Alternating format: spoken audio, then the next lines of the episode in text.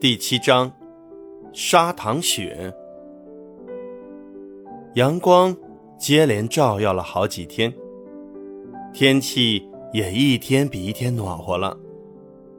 哪怕在清晨，窗户上也不再有白霜出现了，屋檐上的冰柱也会时不时的掉下来，或者变成水珠，不断的滴在雪地上。玛丽和罗拉总是把脸贴在冷冷的玻璃上，不断的向外张望。他们可以看到头顶上掉下来的水珠，也能看到树枝在春风中摇曳的样子。积雪不再像冬天那样闪闪发光了，看起来又柔弱又疲倦。树下的积雪被树上掉下的水滴砸出了很多小洞，道路两边的雪也在不断的消融。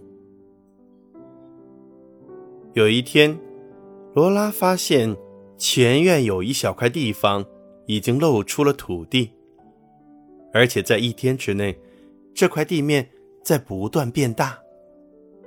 到了晚上，整个前院。都变成了泥地，只有小路被踩得很硬。在小路两边还有积雪没有融化。妈，我们不能到外面玩，是吗？罗拉问。你的意思是说，你们想去外面玩，是吗？妈说。嗯，那我们能到外面去玩吗？你们明天就可以出去玩了。妈很温和地说。这天晚上，罗拉被冻醒了。妈见状，就拿了一条毯子给她盖上。你紧靠着玛丽睡，这样你会感觉暖和很多。妈告诉罗拉。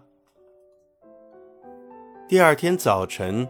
罗拉醒来时，暖炉里生着火，屋里十分暖和。罗拉走到窗边一看，四周是一层厚厚的雪，树枝上、栅栏上、门柱上都是雪。爸从外面走进家门，站在门口踏步，抖掉了靴子上的雪。然后大声地说：“哎，下砂糖雪了！”罗拉听后，迅速地舔了一下粘在爸爸衣褶里的雪，然后雪一沾到舌头就融化了，而且味道跟别的雪也没有任何不一样。那为什么叫砂糖雪呢？还好，罗拉这个傻傻的举动没有被大家看到。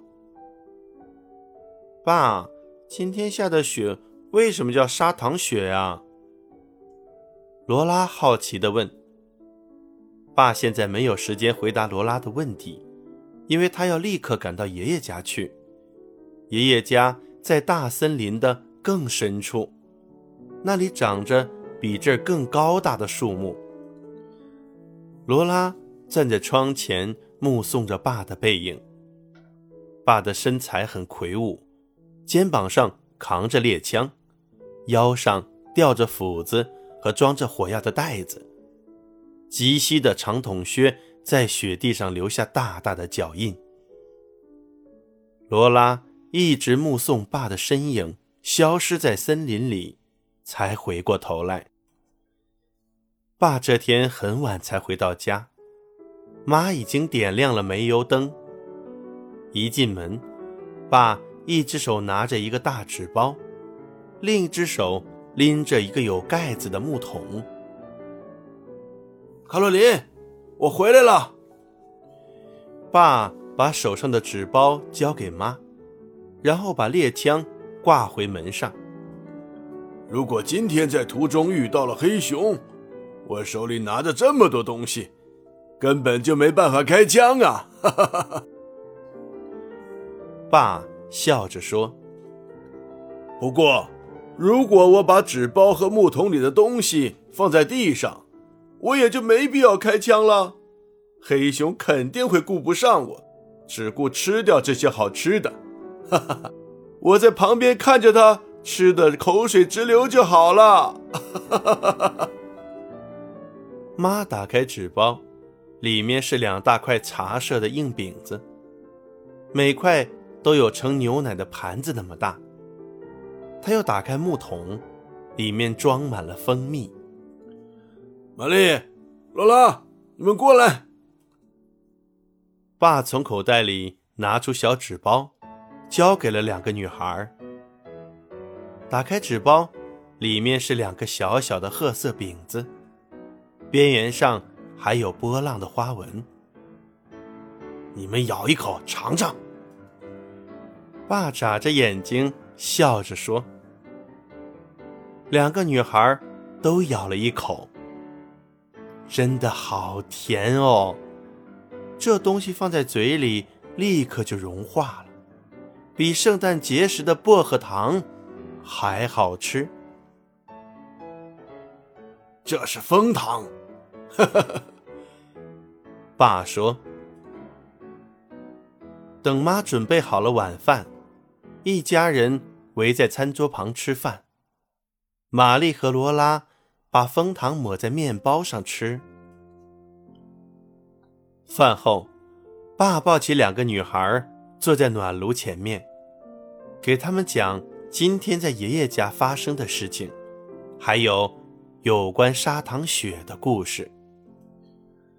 在冬天的时候，你们的爷爷会做很多木桶，还有小小的引流管，他就是用融雪松或者杉树制作引流管，这样蜂糖里面。才不会掺杂其他的味道。首先，爷爷将木材劈成大约两指宽、手掌这么长的小木棒，在这样的小木棒一端做成一个有洞的矩形，另一端削成扁平，然后挖一个凹槽，这样引流管就做好了。你们的爷爷一次要做十几个这样的引流管。